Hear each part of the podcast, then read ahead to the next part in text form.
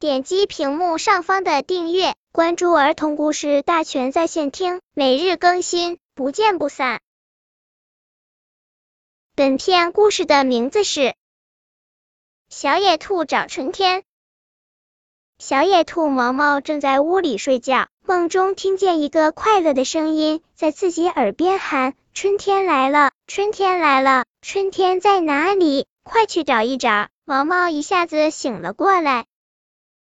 毛毛走出小屋，伸了个小懒腰，揉揉红眼睛。啊，早春的田野真美，刚下过一场雨，小雨像奶油一样涂在大地和道路上，踩上去滑滑的。润润的一层薄薄的雾挂在柳树上，毛毛问柳树：“你知道春天在哪里吗？”“春天在我的柳条里。”柳树回答道。毛毛走到小河边，小河刚化冻，一条小鱼探出头，向他问好。“你知道春天在哪里吗？”毛毛问道。“春天在会唱歌的小河里。”小鱼回答道。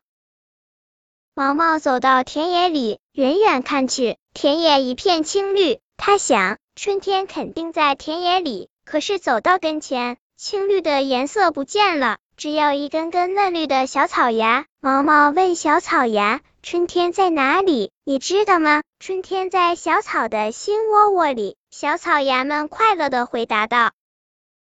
小野兔毛毛一下子明白了，他唱道：“春天来了，春天来了，春天在哪里？小草最知道。”本篇故事就到这里，喜欢我的朋友可以点击屏幕上方的订阅，每日更新，不见不散。